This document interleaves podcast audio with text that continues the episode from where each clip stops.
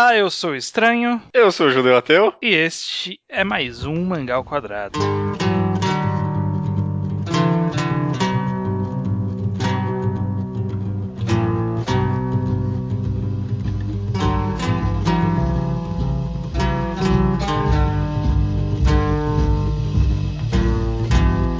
Judeu Ateu, estamos aqui para mais um Mangá ao Quadrado. Estamos sim. E não é apenas mais um Mangá ao Quadrado, como também é mais um mangá enquadrado Sim. sobre Kokou no Hito. A parte 3 da quadrilogia, né? A análise de, do mangá Kokou no Hito. 3 de 4. Uhum, uhum. Estamos aqui na terceira parte. Caso você não conheça esse quadro, mangá enquadrado é quando a gente pega um mangá e conversa sobre ele com spoilers. A gente não se preocupa aqui em apresentar a história para ninguém, a gente quer discutir a obra. E já estamos no- na terceira vez que vamos falar sobre Kokou no Hito. Já falamos da- de dois, dos dois pri- primeiros arcos e agora a gente vai falar da terceira parte que compreende o finalzinho do volume 9 até o final do volume 13. Correto, correto. Só antes da gente começar, um recadinho rápido. Acho que talvez seja um lugar meio inapropriado para comentar isso. Deveria ter comentado no podcast anterior. Hum. Mas o Fujiscans recentemente terminou o scan de Kokou no Hito, né? Então não sei se lembra quando a gente começou, não Ah, tinha ah. completo em português, né? Legalmente na internet. E agora tem completo em português na internet ilegalmente. Então se alguém quiser dar uma olhada nesse mangá enquanto ele não é lançado no Brasil, né? Como tem a-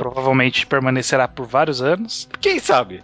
Na lançou na França, né? Eu sei disso. Ah, é? Olha Uhum. aí, já é um avanço. Never know, never know. É. Então é isso. Quem ainda não leu, corra ler. Kokou no Hito não é uma obra demorada de ler e com certeza é uma obra que quem leu gosta bastante, como nós aqui. Então vamos lá começar a falar com spoilers. Uhum. É, não conheço ninguém, nenhuma pessoa que deu nota 6,5 pra esse mangá. É, com exceção.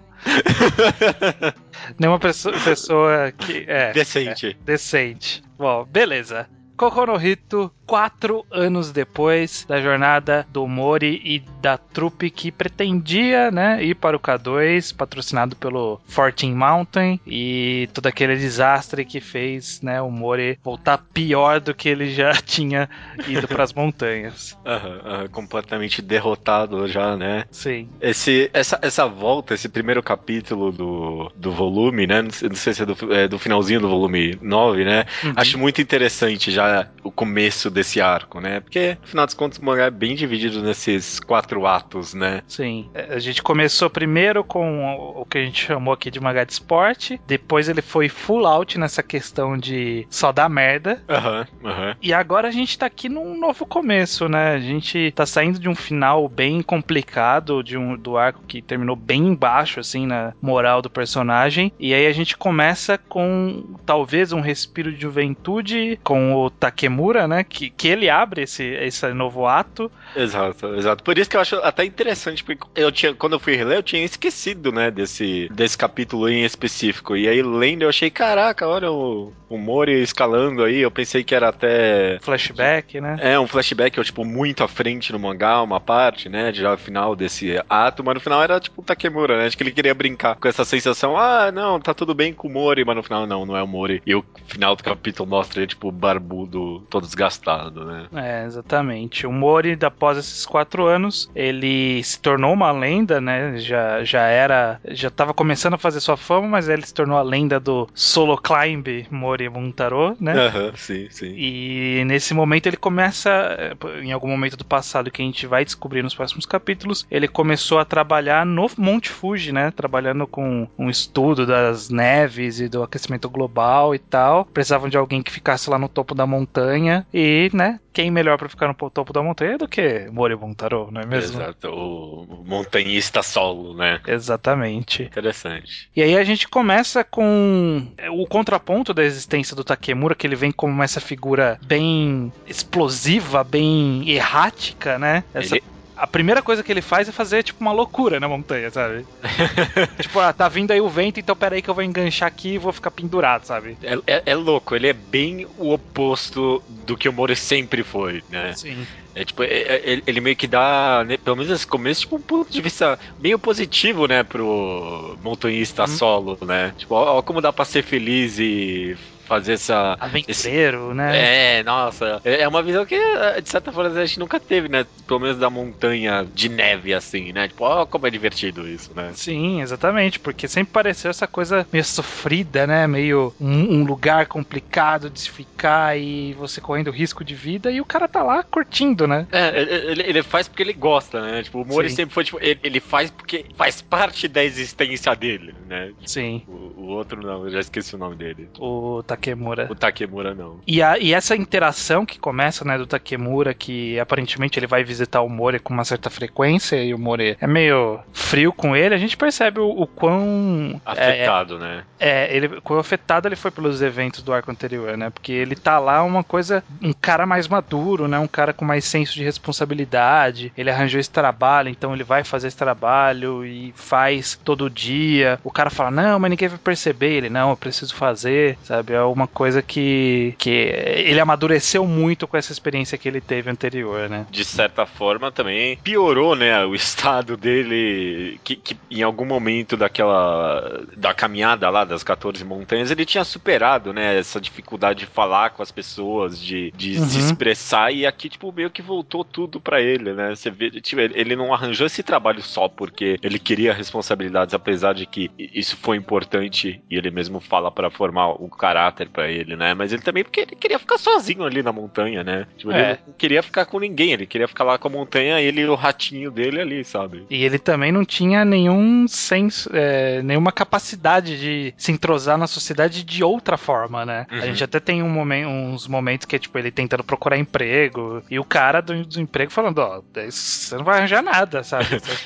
Essa brincadeira aí de ficar nas montanhas montanha, não é. dá em nada, né? Exatamente. E ele tentou, né? Ele tinha aquele emprego que ele acabou perdendo, né? Porque a empresa fechou, aquele emprego que ele carregava coisa e tal. E ele não arranjava mais nada. O que é bastante curioso porque o, o mangá ele acaba dando uma esperança pro futuro do Mori justamente porque o que faz ele conseguir esse emprego é justamente essa relação dele com a montanha, ele ser bem cabeça dura, de ser, não, eu vou lá, eu vou fazer, fazer acontecer, né? Porque o emprego que ele conseguiu foi porque ele procurou os corpos dos caras que tinham morrido com ele na viagem, que ninguém tinha conseguido achar. E ele sozinho foi lá procurar eles, né? Uhum. É, é, muito isso mesmo. Eu também achei que, tipo, a, apesar dele estar tá sozinho ali, apesar dele continuar recluso, o, o, sonho dele pelo K2 continua vivo, sabe? E, ele sofreu com a montanha lá com as pessoas e isso fez ele ficar mais recluso, mas o sonho dele pelo K2 está vivo e o sonho dele de, tipo, a paixão dele pela montanha foi o que fez com que ele conseguisse esse emprego. Você falou, é, é isso aí, cara, sabe? É, é, muito emblemática a página em que, tipo, ele praticamente nivelou o terreno inteiro procurando pelos corpos, né? Sim, é, é bem emblemático mesmo. Eu lembro dessa, dessa imagem bem claramente de quando ele tava tentando procurar um emprego, e aí, tipo, ele foi na montanha, e aí mostra que, caralho, o cara ficou, sei lá, o inverno inteiro cavando lá para tentar achar os corpos. Ele achou, né? E ele desenvolveu sua teoria do como, em que nível ia estar os corpos e tal. O cara soube, né? É, foi um cara que tem, que, que mostrou essa afinidade natural com as montanhas e com tudo que diz respeito a ela. O problema, né, nesse começo é que toda essa morte dos colegas dele nas 14 montanhas levou uma cicatriz para ele emocional emocional, mas social também, né? Porque agora Sim. na casa dele tem a lembrança viva de que alguém acha que ele foi responsável pela morte de uma pessoa, né? É, que é a esposa e o filhinho do Nimi, uhum. que é aquele carinha que é o, o, o Mori atlético malucão. Aham, uhum, uhum, que cagou de medo na hora de morrer. Exatamente, é quase que literal, né? Uhum, exatamente, não, mas era mesmo. Então ele tá nessa situação que, que assim, ele, a gente vê que ele ainda tem objetivos, ele ainda tem ambições relativas à montanha, porque ele tá morando lá, mas ele ainda tá carregando pedra de um lado pro outro, sabe? Pra treinar velocidade e subir, e dorme fora da cabana, sabe? Pra se aclimatar, não sei o que. Então, assim, ele ainda está querendo seguir com isso, só que essas amarras sociais, né? Esse, esse emprego que não é um emprego bem fixo, não é um emprego meio sazonal dele, é, impedem ele de avançar muito nessa questão, né? Mas uhum. ainda assim ele ainda tá lá dedicado. Exato. Exato. Você vê o quão toda a viagem, o quão importante, né, foi o arco, o, todo o arco anterior pro começo desse, sabe? Tipo, Sim. aquilo não só aconteceu e acabou, sabe? Deixou uma cicatriz muito forte nele, né? E aí a gente vê, então, essa possibilidade desse novo começo dele, quando o, o doutor para o qual ele trabalhava na universidade uhum. oferece um trabalho fixo para ele, né? Exato. Né? Tipo, uma possibilidade dele seguir em frente, começar a fazer diferença na sociedade, ele ser um floquinho de neve, né? Tem esse simbolismo. Sim, de sim, tipo, literal, né? Tipo, todo mundo é diferente, você tem o seu, a, o seu poder de colaborar, né? De alguma forma. E é, eu acho isso muito bacana, né? Porque o mundo começa a. Nos arcos anteriores a gente sempre, tipo, tava tudo errado pro Mori, sabe? Uhum. Sempre era uma merda, sempre tava, tava problema. Quando parecia que ia bem e ia mal, sabe? Quando a menina queria ficar com ele é porque ela tava dando pro cara da empresa, sabe? Tipo, sempre, sempre era umas coisas. é sempre ruim. E dessa vez, não, né? Dessa vez começa a, a dar bem, a se dar bem. A, apesar. É, é, é, claro, tipo, porque o mangá, ele, tipo, não deixa a gente relaxar demais. Eu acho isso muito impressionante. Sim. Porque esse começo, é, ele, ele, exatamente, sabe? É uma crescente de coisas boas, coisas boas. Mesmo assim, tem, tipo, pelo menos sempre. Algo a... segurando, né?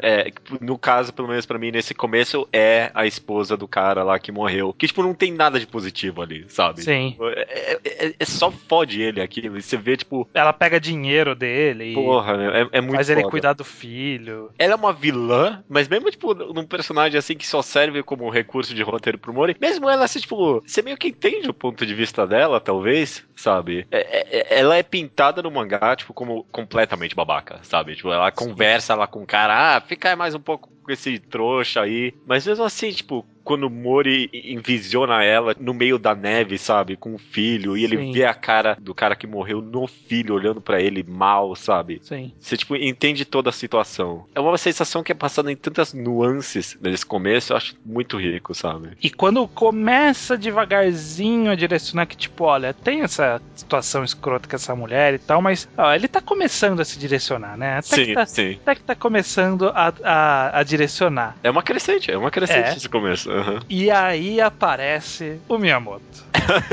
Não só aparece o Miyamoto, como a, a, volta do Miyamoto e essa temática do passado é o ápice da crescente e, tipo, da felicidade desse começo, né? Sim. Porque quando o Mori recebe a carta, ele sorri, meu. Eu acho que é, é uma das primeiras vezes que eu vi o Mori sorrir nesse mangá, fora, tipo, sei lá, de estar nas montanhas e observando paisagem, sabe? Sim. Eu, é, eu acho bem emblemático. É bem interessante, porque a gente viu essa crescente nessa época que era mangá de esporte, eles desenvolveram essa rivalidade meio que sadia, né? Essa uhum. coisa, tipo, de mangá de esporte, sabe? Tipo, somos rivais, somos amigos também e tudo mais. E embora não tenha tido tanta relação um com o outro, né? As interações tenham sido bem curtas entre os dois, ainda assim foi a primeira pessoa que o Mori podia falar que era o parceiro de corda dele, né? Sim. E, tipo, tal, talvez a única pessoa, né? Porque desde então ele, ele ficou isolado e aí quando ele arranjou o pessoal, todo mundo morreu. Então ele era a única. E, e, o outro parceiro era o professor que também morreu. Exato. Sabe?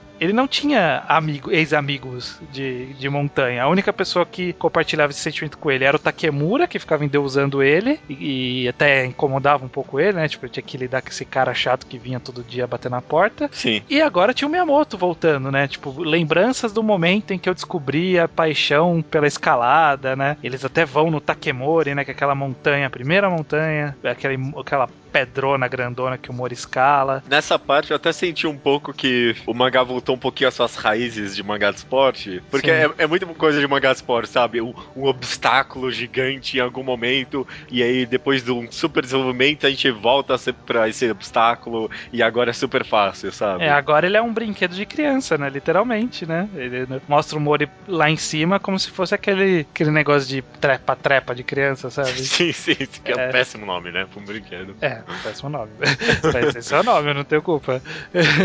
E até, e... A, e até a nossa própria memória do Miyamoto, né? Esse é o nome dele, Sim. no mangá, é tipo, é de um cara que amava as montanhas também, sabe? Sim. É, eu lembrava daquela página dele, tipo, deitado, é, sentado com a barraca lá na França e tal. E tipo, ah, um cara que entende o Mori também, sabe? Vai voltar, ó, que bom, né? Infelizmente, ele, quando ele volta, ele traz junto com ele a Yumi, uhum, uhum. que a gente já conhecia também, né? Ela tinha voltado em um outro momento. Dessa vez ela apareceu aparentemente, né? Aí que tá continuando na crescente do mangá. Ela aparece parecendo que ela vai meio que se redimir das cagadas do passado, né? Tipo, do dinheiro que ela levou embora do Mori e tudo mais. Ela tenta devolver o dinheiro, o Mori não aceita. E aí a gente vê só os olhinhos ali, né? Que você vê, ih, caramba, né? Fudeu, fudeu. Essa menina tá armando alguma. Uhum, uhum. E eu, eu acho que esse momento que o, o Mori não aceita o dinheiro realmente mostra, tipo, a, o quanto ele amadureceu como pessoa. O quanto, tipo, ele agora é uma pessoa com caráter, que nem se comentou que ele adquiriu responsabilidade. É, é, eu não pensei tanto nisso, mas agora que você comentou, é, é, é verdade, sabe? Ele, é, ele é um adulto agora mesmo, sabe? Sim. Ele tem, tipo, valores morais e ele tá disposto a, tipo, encarar as pessoas pra, tipo, defender esses valores, né? Sim, sim. Aquela cena do arco anterior, que é aquelas quatro páginas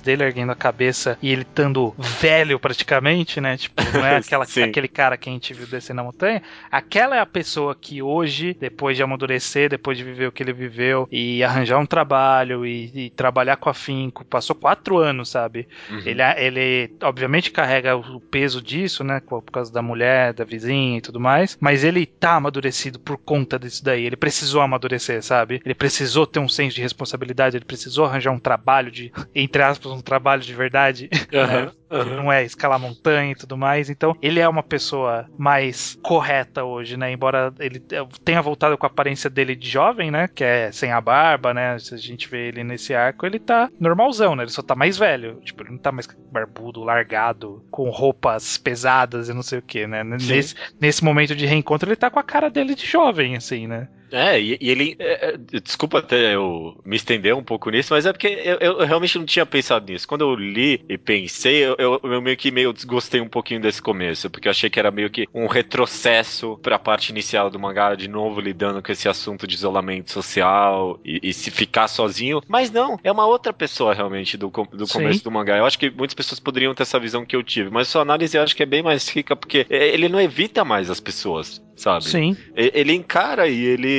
e ele defende o que ele acha que é correto, né? É, ele prefere não lidar, uhum. mas, mas ele sabe lidar, né? Tipo, ele tá, quando, por exemplo, ele encontra a que viria a ser a esposa dele no futuro, primeira vez que ele encontra ela lá sentado, tipo, ele se apresenta para ela, sabe? Que, que, que humor é esse que se apresentaria para alguém, sabe? Uhum, uhum. com certeza, não, totalmente. Muita coisa mudou, né? E aí essa volta do Miyamoto dá, dá, dá a possibilidade da gente justamente ver o quão ele amadureceu né, em, em, em relação comparação, a isso. Né? Uhum. Em comparação, porque o que o mangá faz é trazer esse Miyamoto como um escroto de volta, né? Porra, meu, que merda, né? Pois é, é, é, Eu até lembro da primeira vez que eu li isso, que eu achei isso, caraca, que merda, né, cara? Porque é. inicialmente, né, ele dá essa impressão de ser o cara que não consegue escalar direito, que o cara trapaceia na escalada. Aí eu fiquei pensando, caraca, né, sei lá, o Miyamoto deve ter algum problema por causa do Mori, sabe? Quando ele fez merda, que ele fudeu com a vida da menina que perdeu indicação da faculdade. Uhum. Sei lá, o Mori deve ter fugido da vida dele. E eu, eu meio que fiquei aliviado da culpa do Miyamoto ser do Miyamoto, sabe?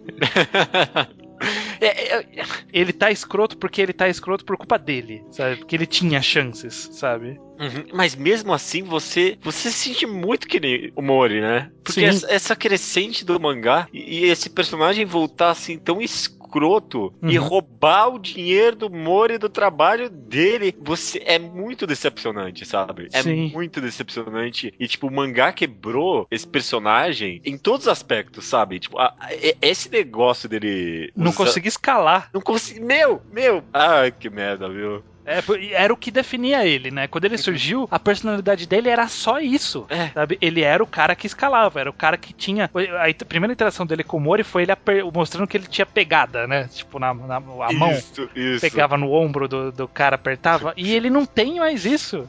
Ele era o cara que escalava melhor que o Mori, né? É. De fato. E agora ele é um nada. Ele era um personagem que, até esse momento, né, ele era romantizado como o amigo que foi viver fora, né, que foi ser montanhista de verdade, né, tipo, do lado de fora do país, das montanhas da França, não sei o que. Era uma coisa meio romântica, né, tipo, um objetivo a ser alcançado. Será que um dia, no futuro, eu vou trombar com ele nas montanhas e tal? E não, né, sabe, o cara... Cara... Ele tava na esquina. O, é? O, é, eles estavam, tipo.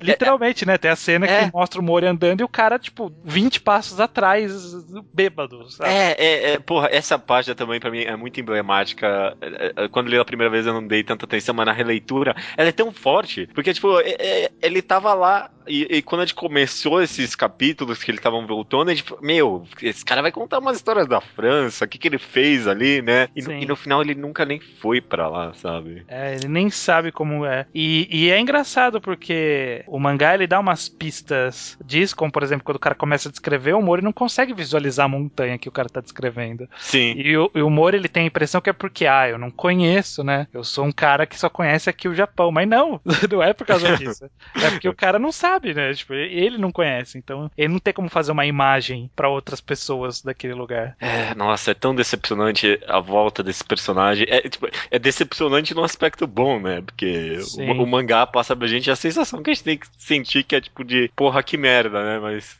ah, é, tão, é, é, tão forte isso. Ele que quebra todos os laços, né? Que o Mori tinha com o passado dele, né? Sim. Por isso que eu acho tão compreensível ele ficar assim, né? Desse jeito depois de é. todos esses acontecimentos, né? Sim, ele, ele ajuda também a gente a estabelecer o que o Mori se tornou, né? A gente consegue finalmente colocar um paralelo com o passado, quase que fisicamente, assim, sabe? Com o passado. Uhum. O Mori consegue fazer o que o cara que era o mais fodão na época é, não tá conseguindo conseguindo mais. Que o cara precisou de um equipamento e o Mori, tipo, ele não só não precisou do equipamento, como ele conseguiu perceber que o cara não usou não o equipamento. Tinha sabe? como, né? É, exatamente. Que ele, tá, ele tava muito à frente tecnicamente, né? É, essa parte é até, tipo, um pouquinho. É, não, não, incomoda. Eu tô procurando rachaduras na, tipo, nessa pintura bonita, sabe? Mas é, tipo, achei até um pouquinho forçado, sabe? O Deus Mori da escalação viu que não tinha giz ali naquele canto, sabe? É, eu não, eu não sei. É, tipo, às vezes Dá pra é. perceber, sei lá. Não sei, parecia um pouquinho, tipo, sobrenatural demais pra mim, sabe? É, acho que não, é porque deve deixar giz mesmo, sei lá, eu não sei como que funciona. Incomodar um pouquinho, um pouquinho só.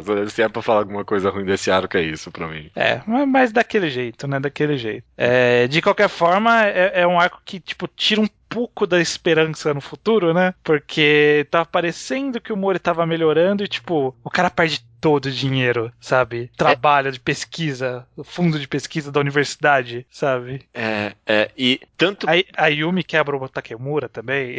Porra, é, teve isso também. É, né, tipo, na primeira lida isso é até tipo, meio esquisito, né? É. Esse relacionamento que ele teve com ela. Mas depois a gente chega a entender que é, esse foi o momento que quebrou o personagem também, né? Sim, vai, vai ser útil pra frente, né? Pra uhum. frente da quebra. Uhum. É, e, e, é interessante é, ele ter perdido esse dinheiro, porque logo pro arco seguinte, dá duas motivações pro fato dele ter virado, tipo, esse monstro, né? Porque Sim primeiro, tipo, todo o drama emocional, e segundo, tipo, de fato ele tinha que comer menos para guardar dinheiro, né? Sim. Então, tipo, deu meio que de uma justificativa emocional e uma justificativa física para ele ter virado a pessoa que ele virou, né? Sim. Acabou levando ele a ser aquele monstro visual que o mangá Retrato. cria, né? Uhum. Porque o cara, é, ele cortou tava, sei lá, no frio, no escuro, cortou aquecimento, cortou luz, porque o cara perdeu uma grana ali, né? Tinha que economizar tudo. Tinha que economizar de tudo, né? É complicado isso. E, e aí você vê que ele fica um pouco quebrado de volta, né? O Moreira volta a se quebrar um pouco, né? Dessa esse coração dele que foi partido por esse reencontro. Sem dúvida, sem dúvida. Ah, ele vai lá, fala, né? Não dá para confiar em ninguém, né?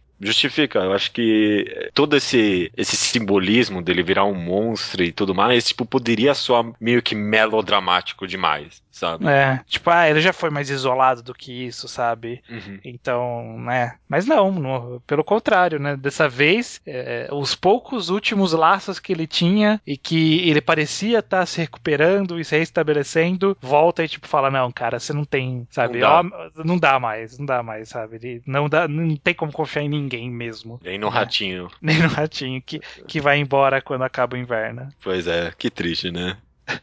é o esquilo, eu acho. é o esquilo, né? Não tem nada a ver. Tanto que visualmente, né? Além dele, uhum. dele ser representado como monstro, né? Visualmente ele tá mais acabadão, né? Ele tá com a barba de volta e com tá aquele bem cabelo. Mais barba, bem mais barba. Pois é. Uhum. cabelo desgrenhado e ele volta a ser um, uma figura meio lamentável, né? Uhum. Parece um mendigo, né? Sim, o mendigo das montanhas. o mendigo das montanhas. E até é engraçado isso, né? Porque, até me adiantando um pouco, mas acho relevante comentar, porque é, é, é meio que, tipo, essa necessidade de isolar dele, de ele ter formado essa essas feições físicas que só isolam ele mais, né? Que nem eu adoro quando ele tem que descer, né, a montanha e vai para a sociedade e tipo as pessoas olham muito torto para ele, né? Porque tipo, Sim. ele parece um mendigo das montanhas de fato. Essa necessidade de isolar só isola ele mais ainda, né? Sim, pois é. Mas felizmente o mangá ele vai construir isso devagar, né? Ele dá um, um indício e aí ele salta no tempo para frente, três anos para frente e começa a reconstruir esses acontecimentos. Mas o mangá volta a dar um ar de esperança pro Mori, né? Com a figura da Hannah, da né? Hannah. Que é a futura esposa dele. É bem interessante porque logo quando termina o, o arco dele fechando a porta na montanha nevada, se isolando por conta do, do Miyamoto e tudo mais. Sim. No mesmo capítulo ainda, na última página, aparece, tipo, a Hannah, sabe? Quem que é essa menina, né? Falando, ah, eu vou dar uma volta na montanha. Sabe? Que, quem que é essa menina que por, por, quê? Por quê, né? Uhum, Por que uhum. essa menina tá aparecendo agora? Além disso, eu acho muito interessante a decisão dele meio que entregar, tipo, o final desse desfecho pra gente, né? De que ele vai casar com ela, de que ele vai é, achar um motivo para viver e de que ele vai escalar com a vontade de, tipo, descer a montanha depois, sabe? Sim. Com a vontade de voltar para casa. O que, que, que, você acha disso? De, de, ele, ele não. Porque. É, não ele... ser linear nessa uhum, construção. Uhum, uhum. É, é uma coisa muito complicada, porque é, ele já trabalhou nessa não linearidade em alguns momentos. Como, por exemplo, o caso da própria. do arco anterior lá do, da travessia das, dos Alpes, a, a, a, gente sabe que todo mundo morreu e, tipo, a gente não viu isso ainda, sabe? A gente vê primeiro ele sozinho, falando, ó, oh, não sobrou ninguém. A gente fala, caraca, mas tá todo mundo bem ali, o que que aconteceu? sim, é, sabe? Sim. É, é uma forma narrativa que o autor já tinha encontrado antes e que eu imagino que ele percebeu que deve ter recompensado de alguma forma. Ele ainda demorou um pouquinho pouquinho para mostrar que eles iam casar, né? Tipo, mostrou ah, uma interação, como eles se encontravam, enquanto já mostrava ele ele na montanha, né? Na, na montanha lá do Nanga Parbat, lá, aquela montanha assassina, aquele, Isso. que é a montanha que ele tá escalando nesse arco, basicamente. É, quando começa a mostrar, ainda não falou que era ele, que tipo, que eles tinham casado. Aí mostrou um pouquinho de interação, e aí terminou o arco, né, falando, tipo, ah, é ele, né, o Katou Buntaro. E aí você fala, caraca, é uma página dupla de impacto. E aí você fala, caraca, Katou Buntaro, ele casou com a menina. E aí termina o, ar, termina o volume, sabe? É muito e, foda, é muito foda. É muito interessante. Você fala assim, caraca, o que, que aconteceu? O Mori casou? E e, assim, narrativamente é sempre complicado você dar um, um, um, spoiler, por assim dizer, né? Porque você já sabe para onde tá indo a história e você só precisa saber como chegar lá. E esse como chegar lá precisa ser bom, sabe? Por, porque você não tem mais a, você não tem mais a chegada como recompensa. Uhum, uhum. A, a, jornada tem que ser a recompensa. É a única, é a única solução. Exato, exato. É, então é um movimento muito arriscado fazer isso narrativamente. É, e eu acho que deu muito certo aqui, obviamente. E eu acho que deu certo por motivos bem diferentes de o porquê deu certo no arco anterior das 14 montanhas, que usam basicamente o mesmo recurso, né? Sim. Nas 14 montanhas, eu acho que deu certo meio por causa do, do suspense, né? Tipo, Sim. meio como é que todo mundo vai morrer assim do nada, sabe? Tipo, tá todo Sim. mundo bem. Aqui, desde o começo, sabe? Fica claro que a menina vai ajudar ele a mudar de vida, né? Sim. Não, não tem, tipo, grandes twists aqui. O, o que eu achei o mais interessante nessa não linearidade foi a forma com que ele, tipo, comparava, né, tipo, a dificuldade e os desafios e as escolhas de subir a montanha, né, com as dificuldades e desafios e escolhas de seguir a vida social, né, de mudar, né. Eu achei muito interessante, tipo, todas as sobreposições de quadros que teve entre ele na montanha e ele com a menina, e ele na montanha montanha, ele na sociedade. Foi, tipo, uma interlocução que eu achei muito rica que teve durante praticamente até o hum. final desse arco, né? E ele subindo, levando ela, né? Tipo, ela é a parceira de corda dele, né? Uhum. Ele é o escalador solitário, mas ele carrega ela com ele o tempo todo. Porque agora ele tem outra pessoa com quem ele se preocupa. Não está na montanha, mas está sempre com ele, né? É, é um simbolismo interessante. É, e, e, tem até tem até uma parte aí, já acho que no próximo volume, que ele tá escalando as montanhas e fala, ah, vai mais devagar, e, tipo, é, vai mais rápido, né? E, tipo, uhum. não tem ninguém na corda ele na montanha, mas ele direto corta pro ele na, no Monte Fuji com a menina, né? Sim, então, sim. É, eu acho que essa interlocução é constante, é muito rica, viu? Eu gosto muito. E o, o que eu gosto também nessa parte é como o mangá ele tá muito mais preocupado e é aí que a gente percebe bastante a inclinação da narrativa do mangá em mostrar o Mori do que mostrar os acontecimentos da vida do Mori, né? Ele tá, ele tá muito mais preocupado em mostrar quem é essa pessoa. Tipo, é um mangá character driven, porque é um mangá sobre escalar montanhas e o cara escalou cinco montanhas das, das oito maiores do mundo a e a gente não viu. Não viu. É, é incrível, né? E o cara ele teve um relacionamento e a gente também também não viu esse relacionamento. Tipo, de um ponto pro outro, a gente não vê, tipo, namorico, a gente não vê primeiro beijo, a gente não vê jantar romântico. Cara, como é foda. Eu, eu, até eu vou voltar um pouquinho para os outros momentos nesse, nesse, nesse arco, mas como é foda as sequências de páginas duplas de relacionamento deles, né?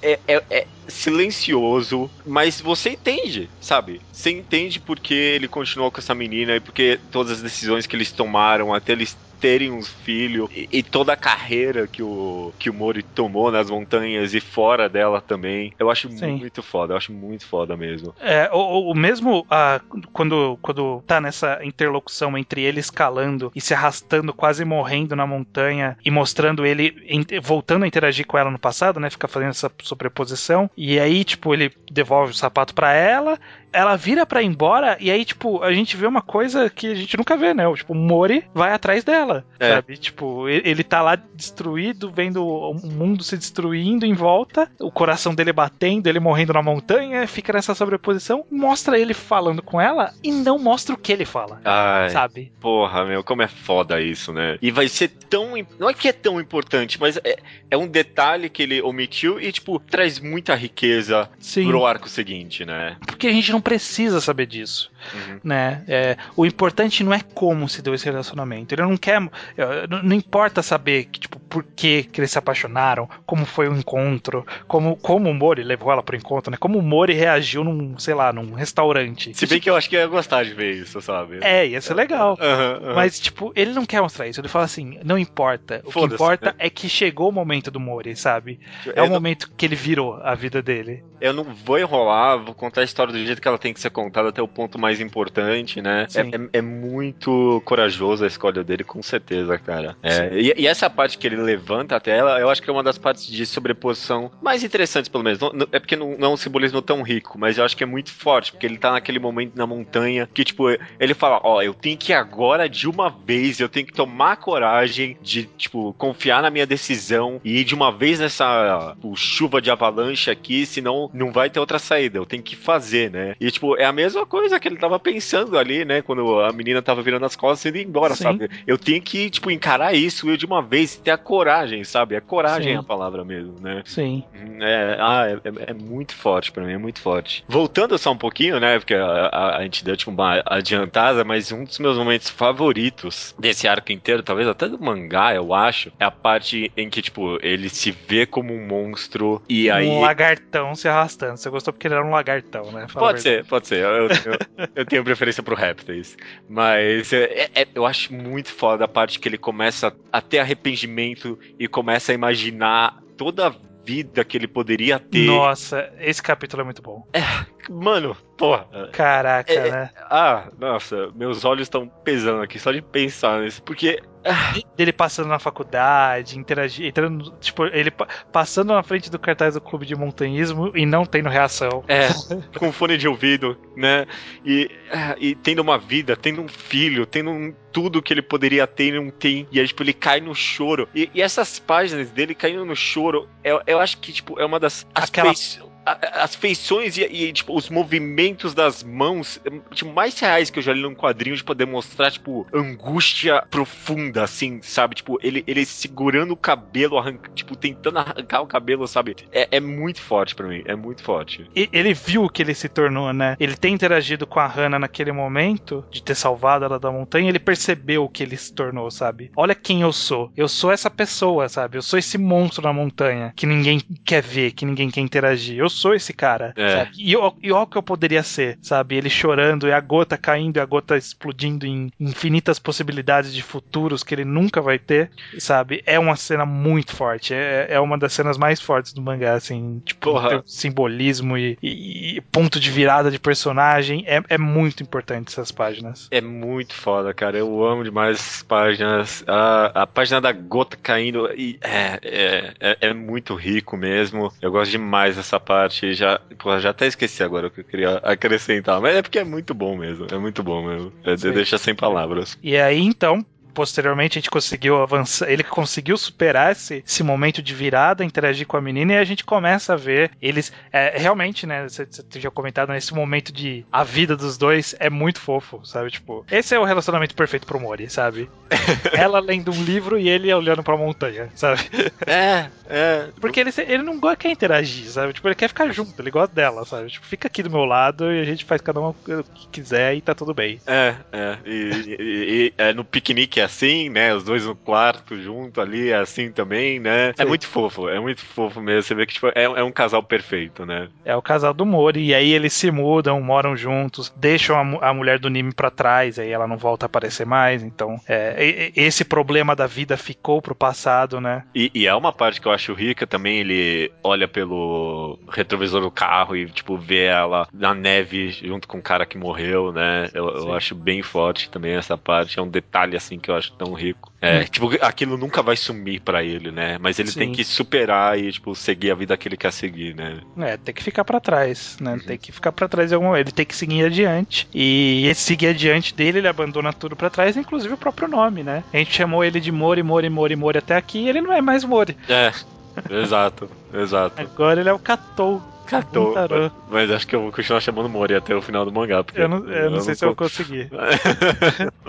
é. Interessante também é que até nessa parte que tem um pouco tudo fofo e tal, tudo feliz, o mangá de novo, né? Não deixa a gente relaxar, porque uhum. ele, ele, volta pro casamento dele, né? Até, até tipo, super engraçado, né? Ele voltando todo que, queimado de sol, né? Da montanha Sim. e com toda a roupa. E aí, quando ele vai tirar a foto, né? Do casamento, a corda, né? Que é a corda do sino lá, parece que tá enforcando ele, né? Sim. E, e o mangá não comenta nada, né? Só, tipo, não, é, mostra só, isso. Só mostra isso. E, tipo, deixa a gente, né? É, mas é, ainda um pouquinho antes desse, nesse mesmo capítulo que ele que ele casa. Só acho interessante como o mangá ele tem um, um esforço, eu acho que até o capítulo anterior e esse também, ele tem um esforço de mostrar como o Mori evoluiu como montanhista, né? Ah, Porque, sim. tipo, a, a, gente viu os carimbos dele falando que ele, que ele escalou e tudo mais, mas, tipo, a gente não viu escalando. Então ele falou assim: ó, vou pegar esse, essa montanha, que tá bem foda, e vou mostrar, tipo, tudo que ele tem que fazer, sabe? Tipo, ele olha, ele consegue achar a rota, ele escala a parede, a parede perde a ordem, mas ainda assim ele sabe como escalar porque ele é muito bem treinado, e ele sobe a montanha ele chega lá em cima, ele já tá sem oxigênio, mas ele ainda consegue fazer tudo, sabe? É, ele tem um trabalhinho aí de falar, olha, é, realmente o... Ele merece o título de o mais foda, né? Ele é o solo climb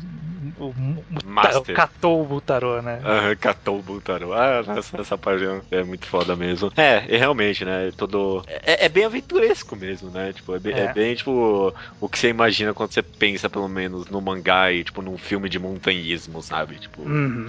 ah, eu tô escutando o vento e tô conseguindo saber onde tá a montanha agora, né? Sim. Só que nunca tudo fica bem, não é mesmo? É, o mangá não ia terminar aqui, né? É, e aí nesse último volume desse dessa parte que a gente vai comentar, as coisas começam a voltar a tentar o, o Katou Bontaro, né? Agora o Katou, quase soltei um Mori. que, que que acontece? Ele tá aos poucos abandonando esse mundo das montanhas. Né? Agora ele tem uma família, agora ele não pode ficar se arriscando na montanha, né? Embora ele permaneça, tipo, carregando água de um lado pro outro e fazendo testes e trabalhando, e aí encontra a mulher e volta para casa feliz. Ele vai ter uma filha, sabe? É. Ele, ele, tem uma. mudou tudo, sabe, na vida dele. É, ele é uma outra pessoa de novo, né? Sabe? É, tipo, você percebe que a montanha agora não é mais a paixão principal da vida dele, né? É, ele fala isso, inclusive, né? Uhum. Ele com a filha na mão fala: É, eu acho que eu não vou mais precisar de montanha, sabe? Tipo, acho que eu não vou voltar mais pra montanha, nunca mais, sabe? É, tipo, tem uma montanha gigante aqui na minha frente já, né? Pois é. Uhum. Só que o Takemura ficou loucaço, né? Por causa Insano. da. Insano. Essa menina fudeu com todo mundo, né? Caraca, né? A menina fudeu com a vida escolar por ter feito a cagada na montanha lá, que aí perdeu a vida dela, morreu o professor, tudo deu uma merda toda, foi por causa dessa menina. Aí depois ela voltou e fudeu o Mori de novo, aí voltou e fudeu o Mori de novo, eu o, o, o Takemura. Takemura.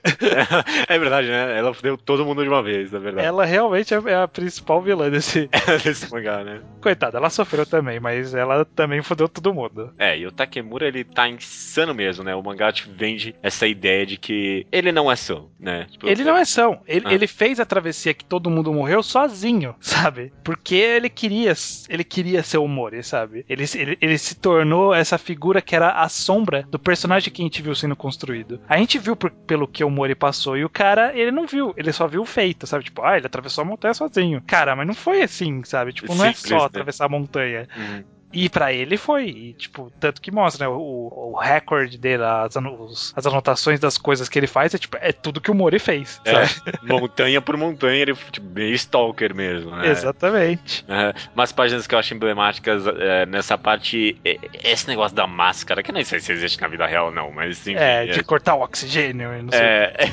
mas você vê ele com aquela máscara e tampando e ele flutuando, ele parece meio que até com aquela máscara, ele parece até meio que tipo um, um vilão de videogame, sabe?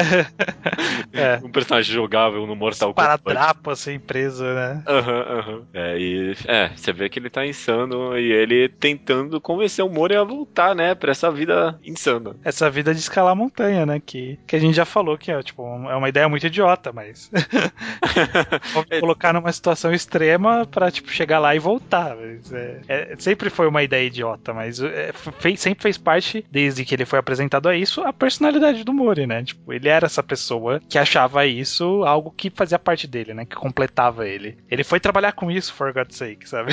É, e tipo, você vê, obviamente, o Takemura, ele não para de encher o saco por vários capítulos ali, mas você vê que o Mori é. só precisava de uma pequena faísca, sabe? Sim, uhum. até quando ele, ele não, que, não ainda não tinha decidido não ir, ele ainda assim, tipo, pegou todo o equipamento dele e colocou no chão da sala sabe? E tipo, vou organizar o meu equipamento de montanha só por, só por fazer, sabe? Uhum. Porque faz tempo que eu não faço, sabe? É, é, tinha despertado alguma coisa nele, uhum. né? Por pouco que seja, tinha começado a despertar de volta essa chama. E ele nunca, né? Nunca desceu, nunca tirou o, a página, né? De escalar o K2, né? Tá sempre ali. Sim. Sempre esteve ali. Na frente, tipo, tem, tem, a página que ele tá olhando pela janela aberta ali, ele tá segurando aquele. Não é Neo Machado, aquele negócio ali pra escalar. E, tipo, tem lá os brinquedos do bebê, ele, o, o, cartaz, né, o papel escrito para escalar o K2, você percebe o conflito crescendo dentro dele, né? E ele nunca perdeu isso e o Takemura veio forte convencê-lo a voltar, né? Uhum. E aí o pai do Takemura ainda vem para falar, ah, vai com meu filho, cara. E aí o Mori, não, não vou. Não, vai comigo, cara. Não, não vou. Ah, vamos lá, cara. Tá bom, vai. é bem isso mesmo. É bem isso mesmo, né? É. Tipo, não precisou, no final não precisou de tanto, sabe? Só precisou de alguém pra falar vamos três vezes. É. É? Se você perguntar mais uma vez, eu, eu, não, eu vou. Aí você fala, então vamos, aí tá bom, então vamos. Por isso que você sente tão, tão mal, né, pela esposa dele, a Hannah, né? Sim. Ou quando ela vira para ele falar mentiroso, é, é, é, é, forte, sabe? É, é muito forte, é muito forte. Aliás, é, um pouco antes disso, nessa cena do mentiroso, uhum. que eu acho muito interessante é que lá tá lá o Takemura fazendo o slackline lá, que hoje em dia é moda no Brasil. É, né? tem isso sim. Na época que eu li, não, não conhecia isso daí. quando, quando eu vi hoje, eu falei, é, realmente, slackline, todo mundo faz isso aí. é, e aí ele começa a falar da montanha com o Mori, passa umas informações pro Mori, aí quando o Mori volta e vai falar com ele de novo, o Mori tá, tipo, preso nele já, sabe? Já Que- era, né? É, ele começa a falar, ah, você podia ter feito isso, você podia ter feito aquilo, você podia mudar o equipamento disso, daquilo, e aí, tipo, mostra o Takemura sorrindo, tipo, te peguei, sabe? Já sabe, né? Você já, sabe. tá, você já tá nessa. Que eles estão lá no. Eles estão, tipo, num café, né? E aí muda o cardápio pro almoço. E aí o Takemura ri. Porque, tipo, você ficou aqui a manhã inteira falando comigo, sabe? Você não vai Você- ter como escapar mais disso. Você quer isso, né? Você quer. quer, Isso. Você, você é. quer mudar o ângulo do negócio um, um ângulo e meio, sabe? Tipo, é, ele, ele, você vê que ele realmente pensou muito. Ele sempre pensou sobre o K2 e nunca parou de pensar. Por isso que é tão forte, né, pra ele. Sim, essa que, é, a- essa que é a parte complicada, né? Uhum. É, embora tenha sido um puta de um vacilo com a esposa dele, né? Pra ele falar que ele nunca mais ia pra montanha ele era algo que se ele não fizesse, sabe? Tipo, ele ia se arrepender o resto da vida. Eu conheço gente que em algum momento falou assim: ó, eu sei que não é o melhor momento pra fazer tal coisa, mas eu, eu tenho que fazer, porque se eu não fizer, eu- um dia da- mais eu vou olhar pra trás e vou falar: caramba, por que, que eu não fiz naquela época isso? Uhum. Né? E, E e, isso era o Mori, né? Com Isso-. E Isso era o Mori, e, eu acho que é, é uma construção de temáticas muito bem construída. Porque durante esse arco inteiro, uma das, uma das grandes temáticas é- foi arrependimento, né? Sabe? Sim. Tipo, o que eu poderia fazer, o que eu não poderia fazer, qual é a vida que eu tenho que tomar pra nunca me arrepender das minhas decisões, né? Como eu Sim. consigo confiar nas minhas decisões. E o arco seguinte a gente vai ver que, a- pelo menos pra mim, é uma das maiores temáticas é esse combate entre o sonho, viver a vida de um sonho e viver a vida comum. Né? Sim. Viver a vida pelo instinto e viver a vida pela sociedade, né? O arrependimento tem tudo a ver com isso, sabe? Você se arrepender de fazer uma coisa ou outra. Então aqui ele trabalhou muito bem o arrependimento pra jogar a gente com uma temática que é totalmente relevante a isso e que vai ser tipo muito importante pro próximo para próxima saga, né, pro próximo arco. Sim. Então eu acho que tipo num nível bem macro assim, sabe? Tipo, ó, tem quatro atos grandes e o terceiro, toda a temática dele tá levando pro seu quarto ato gigante. É, é, é bem construído, sabe? Eu acho É. muito bom. é a construção necessária, porque sem essa preparação, né, não tinha uma.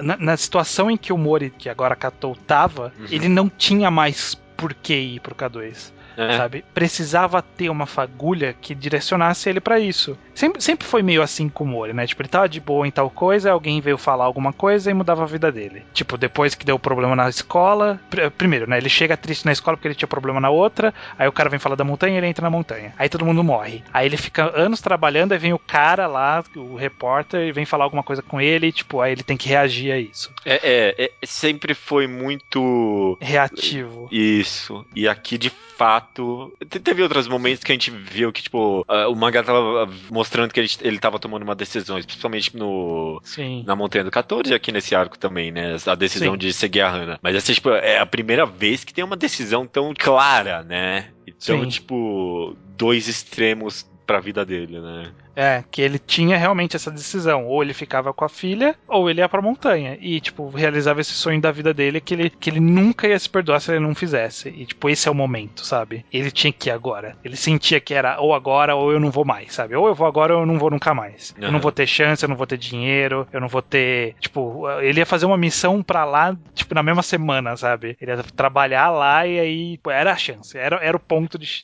da possibilidade dele. E o, o, o Katou abraçou essa ideia. E aí a gente vê o quão ele é obstinado com isso, né? Mostrando ele, ele te- testando Ah. os isqueiros. Porra, essa parte é muito foda, meu. Ele, tipo, vai riscando, riscando todos os isqueiros pra saber qual é o que melhor dura, qual é o mais leve, né? Qual Né? submerge na água, tem uma, uma balança microscópica ali pra saber o peso de tudo, né? Qual pilha dura, em qual temperatura, tipo, tudo, né?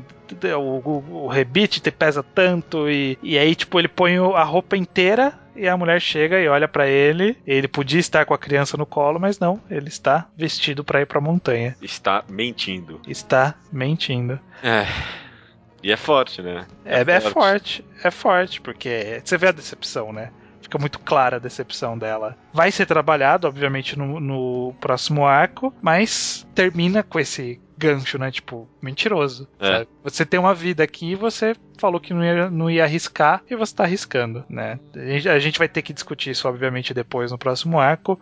É, mas. Nem adianta falar muito disso agora mesmo. Mas terminando esse volume, que é onde eu queria fechar, né? Que Uhum. mostra ele abraçando a, a filha e a mulher dormindo e tal. Tipo, mostra o quanto ele realmente tem carinho, carinho por elas. Só que vira a página, mostra o K2 e mostra ele olhando pro K2. E essa página dupla dele olhando pro K2 é a justificativa do porquê ele tá no K2, sabe? É, Essa é, é, é ele. É, é, o tipo, que ele queria. É isso. é uma expressão. Não é à toa, sabe? Porra, o cara usa muito bem página dupla, né? Porque, tipo, Sim. é uma expressão transcendental, sabe? É. tipo, é, é o que ele queria pra vida dele, ele tá realizando ali, né? E, tipo, não é um sorrisão largo, sabe? Não é uma risada, não é um sorriso de boca fechada. É um- uma expressão de tudo, né? Tipo, uma mistura de euforia, uma mistura de realização, uma mistura de surpresa, uma mistura de caraca, eu tô aqui mesmo. É- é- é- tem muito sentimento nessa, imagem, sabe? Uhum. Nessa página dupla. É, e, e- e nós mesmos, né, como leitores, a gente entende ele porque a gente quer ver, né? A gente quer ver, É. a gente quer que ele escalhe o K2, a gente quer saber como a história vai seguir agora, né? Se a gente ficou só 13 volumes esperando isso, o que dizer dele que ficou esperando, sei lá,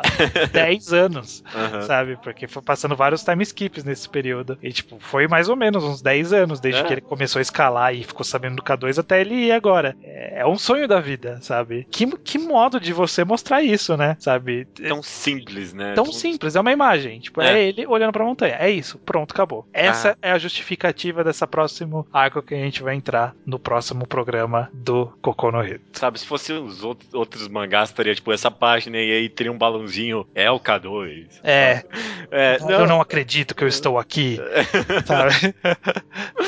É muito É. bom, é um fecho arco de forma fantástica mesmo. E o É. próximo é Essa- melhor. essa excelência visual de Kokono Hito narrativamente é tipo é um dos pontos mais altíssimos do mangá, sabe? Ele não é óbvio, ele não é explícito, ele é sutil, sabe? Todas as coisas que a gente sempre fala sobre ah, é bom o mangá ter sutileza, ter uma narrativa interessante, não sei o que, é Kokono Hito, sabe? É orgânico, é tudo bem justificado, sabe? Eu, eu bati bastante nessa tecla durante essa análise, porque eu, eu analisando. eu- é, é um detalhe que eu, tipo, eu nunca reparei, porque você tenta pensar mais tipo, nos simbolismos, nessas coisas, mas é tudo muito justificado de várias formas, sabe? Sim. Tipo, os caminhos que ele toma. É um mangá rico e complexo em, tipo, todos os âmbitos possíveis. Sim. Uhum. Sim. É, até esse ponto, o Takemura, que a gente provavelmente vai falar no próximo arco, ele inclusive também se justifica, né? Porque né, mais pra frente é até discutível o papel do Takemura, se ele não é uma coisa muito forçada, se ele não é uma ferramenta do roteiro, mas eu acho que até esse ponto onde a gente parou aqui na nossa análise, ele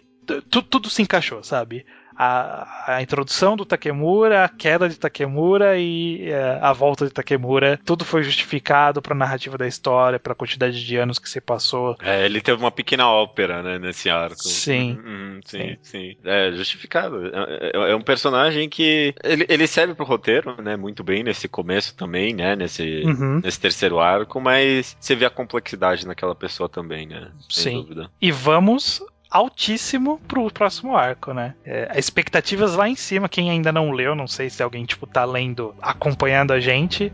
nossa, que experiência. Expectativas altíssimas pro próximo arco. Ah, nossa, puta que pariu. Não sei se é o melhor ou não, viu? É, e- e a gente vai discutir isso no, no próximo arco. Ah, ok, ok. Até a próxima vez.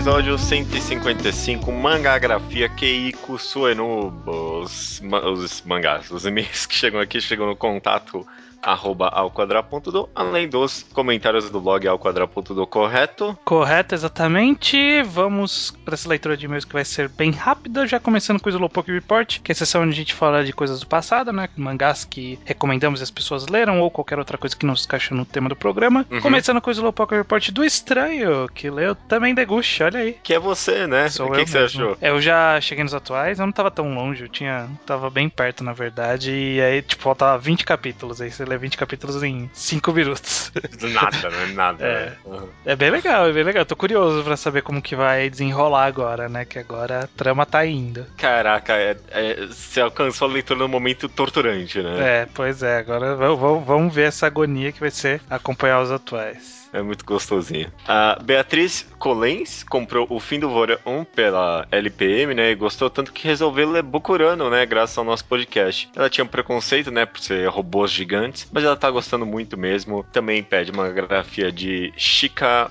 Umino. Essa não é a mulher de Ronen Clover? Não sei. Acho que acredito que sim.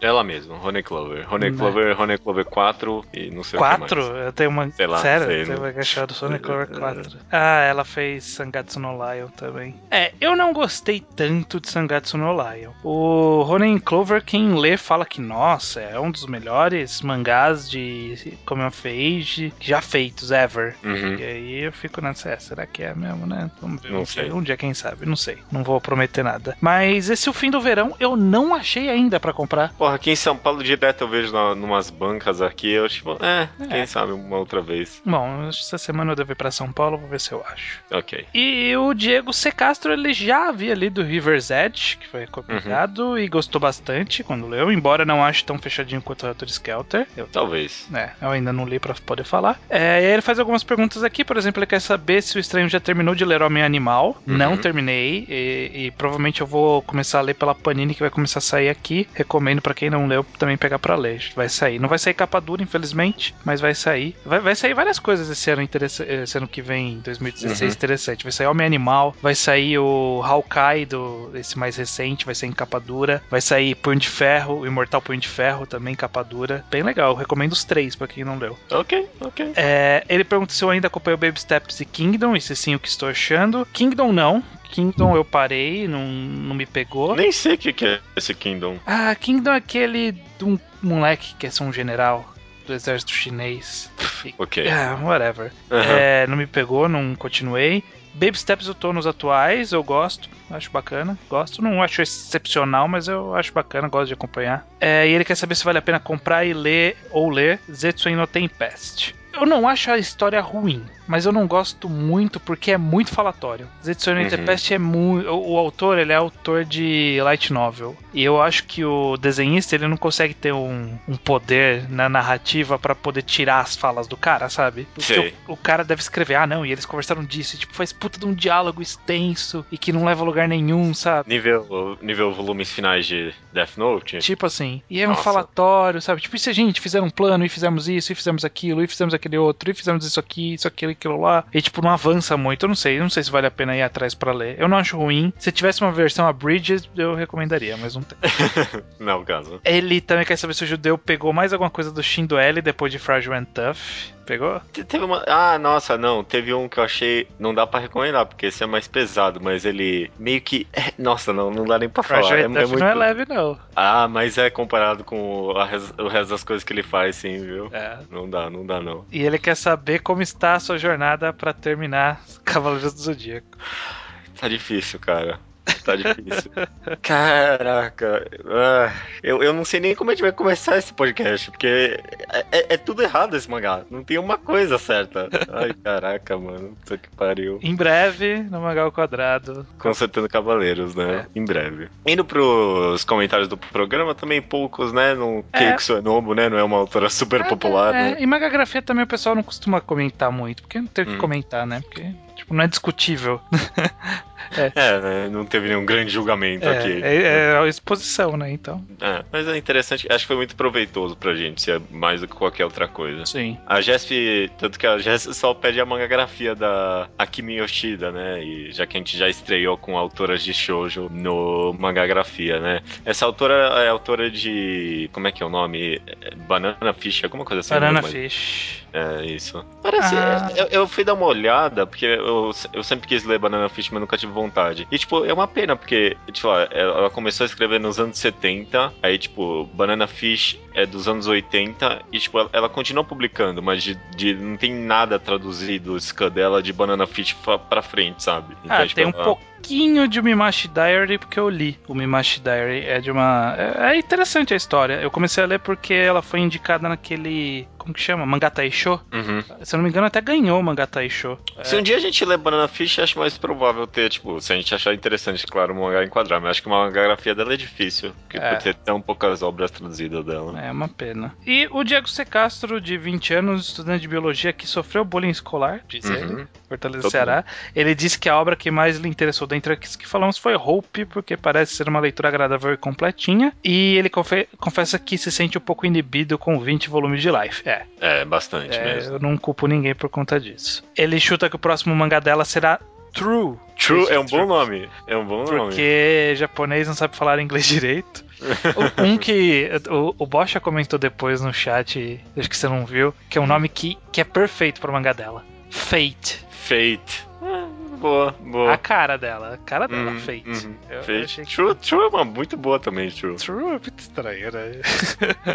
Mas ok. É, e ele sugere uma mangagrafia do autor de Akunohana Inside Mari. É Shuzo ou alguma coisa o nome dele, né? É, não, não sei o nome dele também. Oshimi, Oshimi. Fu- Vai ser um- Oshimi, é isso? Eu vou procurar aqui. Ah, Inside Mary, quase certeza acho que vai rolar mangá em quadrado quando a gente termina, quando terminar, né? É, se terminar, né? Esse ritmo. não, tá perto, tá perto. É, esse cara falam que ele tem alguns mangás bem legais, né? Como a Konohana, falam que esse Happiness que tá sendo bacana, Inside Mari, Uhum. mas que lá pra trás tem umas coisas muito whatever. Tipo, Ah, mas isso é ruim. interessante na Meio, mangagrafia meio até meio ruim, assim, sabe? Aí eu fico meio curioso pra saber como que será que é. E você vai É. ver as notas, realmente, as notas não são dos melhores aqui. Muito autor, né? Pra fazer mangagrafia. Cara, tem muito autor que combina com o estilão. Tem alguns, tem alguns autores que eu tô só esperando a gente falar que vai gravar pra poder ler tudo, porque, eu, tipo, eu quero muito ler, só que eu não tenho o É, dever. tipo, sim, eu sei. sim. tem obrigação. O Taiyo Matsumoto, né, por exemplo. o Matsumoto, o cara lá de Children of the Sea, do Witches. Ah, o Igarashi, né? Igarashi, eu sou louco pra ler as obras dele. Tá faltando. Vamos marcar do Igarashi? Só pra gente ler. ok, combinado. Beleza, a gente agenda isso aí. Maravilha, cara. Estamos encerrando aqui a leitura de e-mails. Eu vou comentar que eu terminei de ler, é, ler, né? Terminei de ver Jessica Jones pela da Netflix e eu acho que é muito provavelmente é, tipo, é, é, foda-se, não, não significa nada isso, mas acho que é o melhor material assim desse Marvel Cinematic Universe que eu tipo vi até agora, sabe? A melhor coisa. Eu amei, achei melhor que Demolidora, porra, muito subversivo, todos os personagens muito complexos, até tipo o vilão, sabe? Tinha umas horas que tipo, eu ficava. Eu, eu não sabia o que pensar do vilão, sabe? Tipo, eu não sabia Sei. se eu culpava ele ou não pelas coisas que ele fazia, porque a, a série vende tanto essa ideia tipo, de produto do meio que vive. É, é muito rico, viu? Eu achei muito foda. A Jessica Jones recomendo fortemente, viu? É bacana também ver Jessica Jones, eu também gostei. Eu vi bastante gente que ficou nessa de, ó, não é Demolidor. Eu acho isso uma besteira. Como assim, sabe? não é Tipo, Demolidor? É, tipo, não é tão legal quanto o Demolidor, sabe? Tipo, eu Ah, não acho nem ver. muito comparáveis as Não. duas, pra falar a verdade. Eu acho Não que a mesmo. abordagem é totalmente diferente. É Uma crítica que eu compartilho das pessoas que criticaram é que realmente as cenas de luta deixam um pouco a desejar.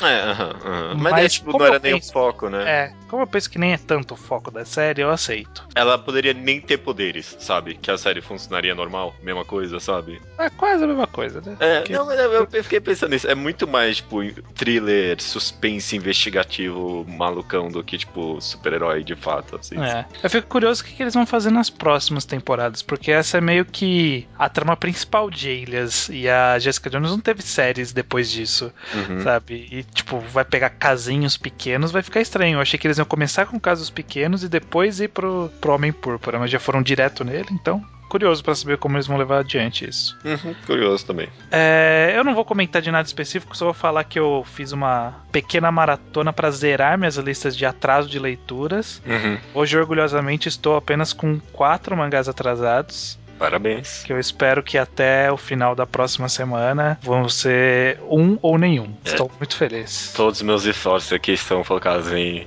cavaleiros, infelizmente. É, eu, eu, eu, tenho, eu tenho bastante coisa atrasada aqui, cara. Mas eu acho que nada tão cansativo quanto eu, eu, eu, inclusive, tipo, abandonei várias coisas para poder zerar minha lista, sabe? Uhum. Teve algumas coisas que eu falei assim, puta, eu não vou ler os 60 capítulos que eu estou atrasado de Terraformers. Sinto muito. Ah, nossa, não. Eu Sinto abandonou, muito. Né? É, eu abandonei. Ah, até bom, né? Que bom. É, infelizmente, morreu. Morreu pra mim.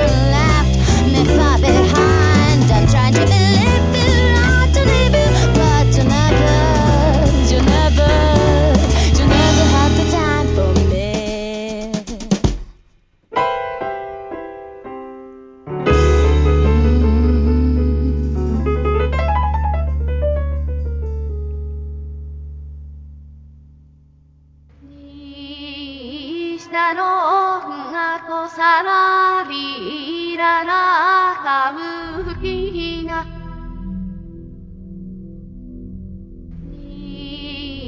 下のさらりららかむきな。